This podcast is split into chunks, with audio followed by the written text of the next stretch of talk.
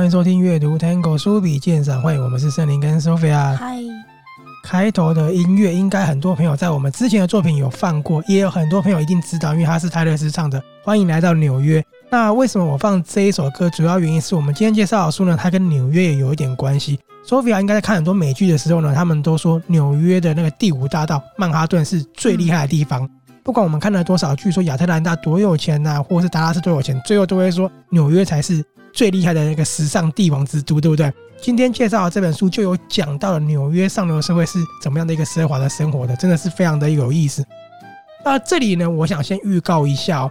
我们在阅读 Tango 书笔鉴赏会的粉丝团上面呢，我在做这一本证书的活动，而且我们要强调哦，这不是业配哦，是我们看完这本书觉得很棒，主动跟出版社争取说能不能提供书籍给我们的朋友，会送出三本哦，大家赶快去参加。对，只要呢你在我们的粉丝团上面呢按赞、留言跟分享，就有机会抽到这一本书了。不知道大家记不记得哦，几年前有一个作品非常的红，叫做《控制》。控制里面有一个女主角叫艾米，大家说神奇艾米是一个非常厉害、非常疯狂的角色，Sophia 有印象嘛？对不对？那个作品就是在很多朋友之间呢一直在讲说，哇，太厉害了哦！我们今天介绍的作品最后一位派瑞西太太呢，里面的女主角安博，他就绝对不遑多让哦，因为他很疯狂。我看的时候真的说，哇，他太猛了，不止疯狂，还不择手段，其实可以让你看到有种皱眉头一样。不过其实啊，中文的翻译上面呢是写安珀，琥珀的珀，但是我认为说说安博呢会更有画面感，更有一个共鸣感的感觉。真的感觉叫安博都是很角色。对，因为我在写这篇文章的时候，就有人说，哇塞，每个安博都那么疯哦。我觉得他这个翻译也很棒，因为 amber 就是琥珀的意思，刚好音跟意都有顾到。对。那这本书里面呢，很有意思的是，通常我们在一个作品呢，都会看到一个角色够疯，然后让大家怎么样去对付他。可是这本书疯的不止一个哦，很有特色。既然我们前面有说到时尚跟有钱嘛，最后一位派瑞奇太太讲的就是有关于富裕的生活的一个故事。所以里面呢，当然有讲到所谓的顶级派对啊、海景豪宅啊，还有曼哈顿的生活、高级公寓，甚至私人专机，还有你想象得到所有名牌啊。比如说 Harry Winston 啊，Jimmy Choo 啊，Dior 啊，Louis Vuitton 啊，江诗丹顿，还有什么礼服之王，全部全部哈，很多人所向往的奢华，在这本书里面都有。所以我相信这样讲的时候，是不是会勾起一些朋友对这本书的兴趣了？嗯，我觉得时尚啊，跟上流社会是很多人一直想要窥探的一个元素。对，那像当初看到封面的时候就被吸引了。对，它的封面就是派瑞奇太太的一个比较模糊的样貌，让你去揣测说，诶，她是怎么样一个气质的一个女生。好，那我问一下 Sophia，你看一下这本书的介绍的时候，你大概会猜它是什么样的一个故事？嗯，我觉得这应该就是一个女主角，她靠近一个贵妇，然后慢慢的可能变成她想要取代她的故事。没有错，所以我刚刚有说这里面讲了很多上流社会的一个色彩嘛，然后还有他们的生活方式，就是因为女主角她想要攀附上流社会之外呢，她不是想要打进圈子哦，是她想取代富豪妻子的这个故事。所以呢，这一本最后一位潘瑞许太太，她不仅诠释了呢纸醉金迷的一个上流社会是怎么样的奢华的，他也讲了一段非常精彩绝伦的豪门神话破碎的故事，也是一段呢豪门婚姻呢碎裂的一个故事的。没错，其实我开始看第一章了，第一章就是那个女主角在健身房，假装杂志掉在地上，然后跟那个贵妇开始攀谈，然后利用那个贵妇死去的妹妹当做共同话题。没错，好，那这个故事讲什么呢？其实呢，女主角她的真实名字呢，一开始作者没有告诉大家，我们只知道她叫做安博，她呢是来自于密苏里州一个乡下地方，非常非常穷困的女孩。她其实小时候因为很穷，所以一直被歧视，被白人歧视，甚至呢有被说是白人垃圾这样的一个言论，所以她小时候的心态就觉得已经有点人格扭曲了这样一个状况，她就决定了说，我不能过这样的生活了，我一定要翻身。但是呢，他的翻身并不是说啊，我要做什么大生意啊，我要努力工作，白手起家什么不是，因为他觉得太慢又太不实际了，所以他有一个非常非常宏大的计划，就是呢，把自己攀附上流，然后到尘封世界的计划。那这个计划呢，就落在长岛湾的地下普斯港里面。长岛湾的地下普斯港呢，其实它是位在康乃狄克州里面，它是一个只有三万人口的一个滨海小镇，但是这个小镇里面。有很多富豪，有很多上流社会的人都住在这里，所以呢，安博住到这个小镇之后呢，就用这个化名在这边生活。他知道在这里呢，就有机会获得更有钱、更有权势的生活。就有了第一幕了，刻意在健身房呢假装巧遇了社交名媛，还有是慈善家身份的戴芙妮，然后就利用了他的同情心呢，跟杜撰的身世，他也说他有一个妹妹过世的这样子相同的遭遇呢，打进了戴芙妮的生活世界里面，走进他的心里的。因为那时候戴芙妮她的心灵是比较脆弱的，她需要有一个人跟她有一个共同的共鸣跟共同的讨论点嘛。这个故事有几个有趣的地方哦。我们先说戴芙妮她的丈夫好了哈。戴芙妮的丈夫呢，就是杰克森派瑞许，所以有没有派瑞许太太，就是因为他，他，他呢是一个富可敌国的商业大亨，事业呢有房地产啊，有金融业，非常非常的多。所以呢，派瑞许国际可以说是威震全美的一个大企业。那在杰克森的眼里，其实世界上没有什么事情是钱做不到的哦。如果有人说有啊，那就代表你可能不知道派瑞许有多有钱，他能够摆平所有的事情这样子。所以派瑞许杰克森他的富裕是一个。很多人无法想象的一个庞大帝国了。你看故事啊，不仅可以知道派瑞许有多有钱，你甚至呢看他的豪宅哦，嗯、那个滨海豪宅根本跟城堡一样。当然呢，派瑞许先生就像一个高高在上的国王一样了。第二个有趣的点呢，你觉得通常像这样子一个富有的人的太太，她是什么样的身份？什么样的身份哦？这个很难猜诶，有很多种可能。好，因为呢，我们在做证书活动，我们提出的留言的呢，就是说你觉得派瑞许太太是一个什么样的一个人，对不对？嗯、那很多人就说觉得是一个敢恨敢恨啊，觉得是一个很有教养啊等等之类的，哦、或者是可能很有气质啊，然后什么？对，那我们通常都会认知说这样的人应该是门当户对，就算自由恋爱也是身份对等。不过不是哦，戴芙妮呢其实也是乡下来的一个女孩。那你不要看她，虽然说是派瑞许太太，她看起来很富裕，对不对？嗯、可是她其实。很孤独，她像一个笼中鸟，被关在这个城堡里面的。嗯哦、感觉那个派瑞许太太跟她派瑞许先生认识的故事，也可以写成另外一本小说。对，是很精彩的。那戴芬妮之所以会成为派洛许太太，其实是因为杰克森他觉得这样这个女孩呢会崇拜她，也比较好掌握这样子。嗯、所以我就说了，戴芬妮她虽然说很富裕，可是其实她过的是很孤独的一个人生。当然，就是因为这样子呢，她巧遇到了安博，女主角趁虚而入，没错，所以才会被安博打开她的心房，两个人就变成闺蜜了嘛。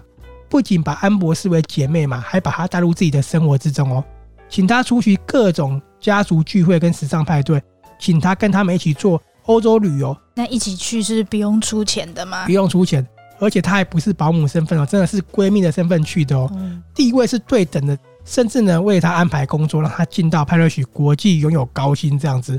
嗯，所以两个人真的是很好的闺蜜啊，他们无话不谈又形影不离。但是她不知道，其实这个是引狼入室的。安博的魔爪呢，她伺机而动，她根本就没有过世的妹妹，根本就没有相同的遭遇。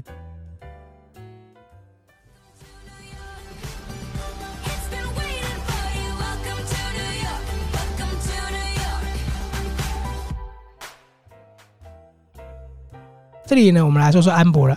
他其实就是做足了功课才接近戴芬妮嘛，想成为派瑞奇太太。可是当他相遇之后呢，他才发现说，我已经知道他很有钱了，没有错。可是我看到他过的生活，那个奢华真的是超乎他的想象了，已经打破他的三观了。看到他们家，他们每个月的开支，然后每次的旅游啊等等的，真的是看得瞠目结舌。然后就让他的心里呢。怒火中烧，他觉得说，为什么生活可以那么不对等？有人可以过着这样的一个生活，可以一个月呢花掉好几百万这样子，决定要加快计划，赶快呢取代戴芙妮成为派瑞许太太。安博这个角色真的够疯够狂，我跟你讲，她是一位来路不明的神秘女孩嘛。可是呢，她既然熟读艺术啊、戏剧、文学、建筑、商业、时尚，所有你能想象得到上流社会的人该懂的这些作品书籍呢，全部都知道，那真的也是很厉害耶！真的是做足功课。这一点呢，曾经有人留言跟我说，会不会他有一种心理疾病，就是有一种自恋人格的心理疾病？我查了一下相关症状，真的也许就是这样的一个疾病导致他出现一个投射。这个疾病呢，它叫做 NPD。没错，NPD 就是一种人格疾患，它的全名是自恋型的人格疾患，是一种长久型的。可能患者会过度夸大自我的重要性啊，渴望别人的称赞等等，会花很多时间思考要如何获得权利，提升外在形象。所以也是因为这样子，他才能做那么疯狂的事。这样的一个打造自己呢，就让杰克森他惊艳万分了。没想到你懂那么多，你跟我根本是同一个等级的嘛。嗯。虽然说作者并没有明讲说安博他的心理状况没有什么就医的一个桥段，但是这个写的其实还蛮鲜明的，让我觉得有可能是这样的一个患者，你就知道为什么我说安博很疯了。嗯，好，那不止他熟读这些东西，打造自己的人设嘛，还有一点哦，他很聪明哦，他故意从原本一个非常土气不起眼，甚至让人家觉得你很怂诶，让有钱人不屑的一个女孩呢，慢慢的一步一步打造自己，化身成为时尚的女郎。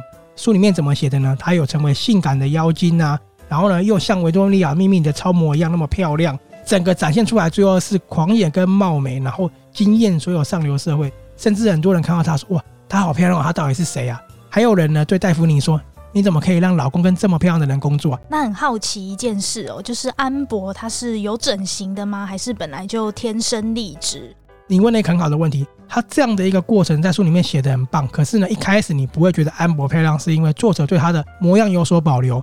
可是到后来你才发现，说原来她是故意装丑的。她其实很漂亮，而且呢，她身高超过一百七十公分，非常纤细，身材非常姣好。可是这是你一步一步看，看到她慢慢改变自己的时候，才发现说哦，原来安博那么漂亮，有一种哎惊喜的感觉，就是很厉害哦。不止从内在外在，它是全方位的一个改变。所以他早就计划说，他自己可以让杰克森拜倒在他的底下的。但是呢，当他正式成为派瑞许太太，当戴芙妮被离婚的时候呢，你以为故事落幕了吗？没有，这才是故事真正疯狂的开始。就是讲说他们后来结婚发生了什么事情呢？还有呢，戴芙妮呢怎么样做一个反击的，非常非常的精彩。最后一位派瑞许太太呢，其实有点双关哦，指的呢是戴芙妮呢，也指的是安博。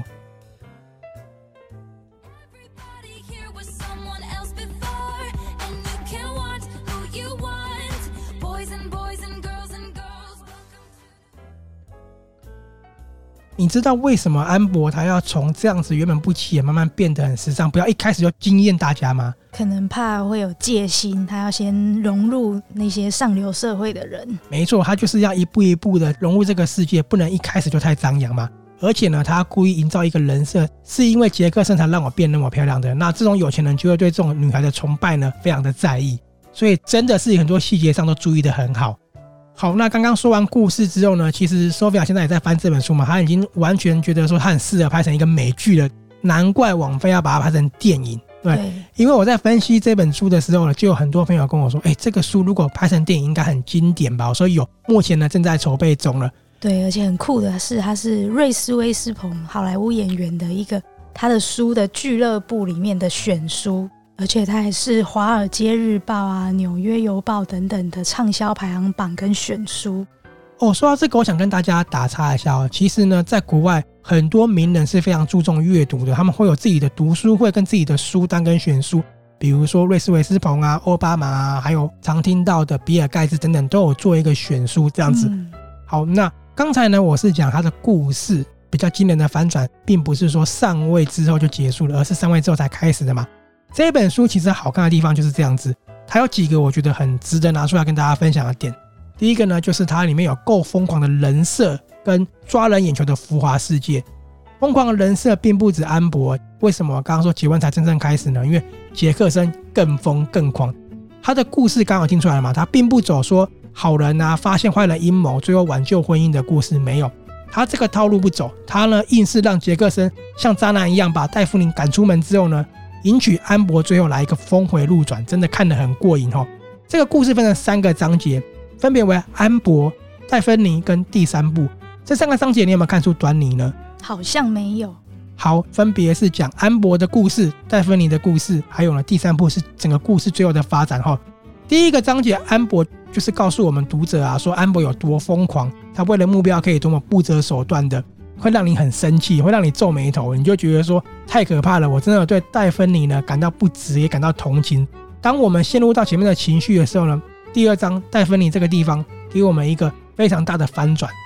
我刚刚有说，其实戴芬妮并不富有嘛，对不对？她只是被权势掌控的一个可怜玩物而已。但是虽然说她不富有，她只是一个玩物，但是她娇柔并不代表她不够坚毅哦。后来发现不对劲的时候呢，已经在布局怎么好保护自己了。我们通过这个章节啊，对戴芬妮现在还有过往的一个描述呢，我们就可以知道说，哇，原来这个豪门的完美婚姻呢，只是表象而已。这个金光四射、让人称羡的人生呢，让人称羡的婚姻呢，其实只是金絮其外，败絮其内的。因为呢，戴芬妮她活在成天的暴力，还有调教哦，调教还有威吓下的一个生活里面呢，这个婚姻其实是满目疮痍的。你就可以知道说，哇，原来呢不止安博诶，杰克森也那么疯诶，他根本是一个自大、仗着权势的一个神经病。所有的表象呢，他确实有钱哦，可是是为了营造他一个完美人设。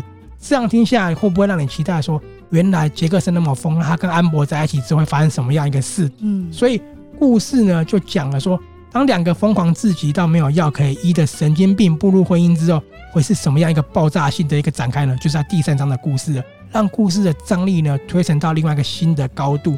最后呢，还让我们看到戴芬妮在被赶出家门、没有身份的情况下，怎么做一个最完美的一个反击的。他既然击破这个看似完美又无人可撼动的帝国神话，这本书呢写出了在美国浮华世界中呢的那个末代皇后的故事，就是最后一位派瑞许太太。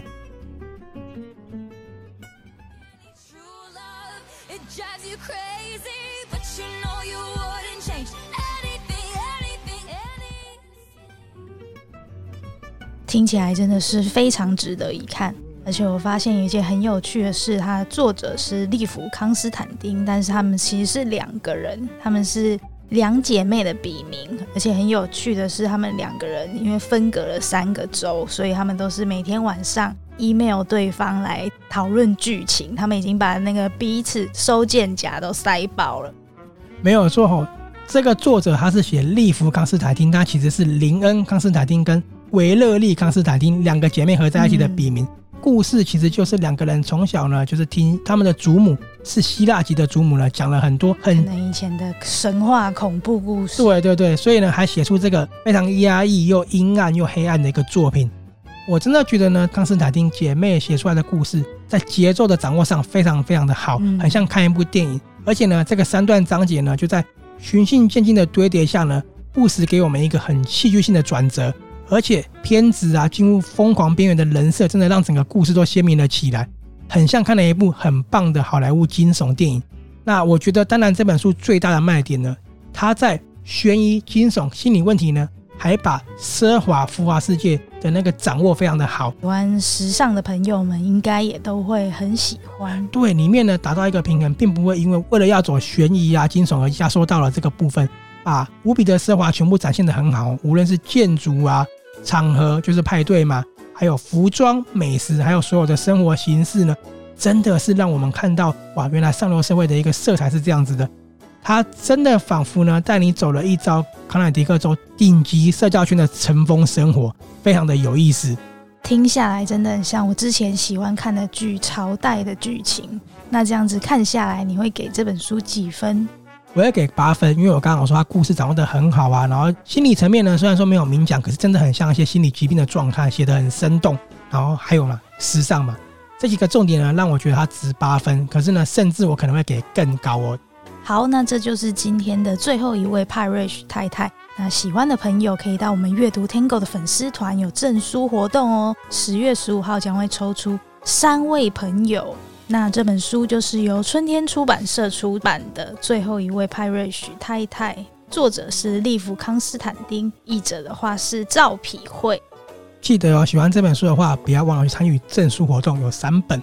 而且呢，在我们的阅读单口书笔鉴赏会的粉丝团也有文章的介绍，也麻烦你们按赞、分享加留言喽。最后，我们就在《欢迎来到纽约》这首歌呢，跟大家说再见了。不能出国没关系，透过这本书呢，让你走了一遭美国，走了一遭上流社会。也听我们的 podcast 呢，让你带一个心灵上的出国。我们下次见喽，拜拜。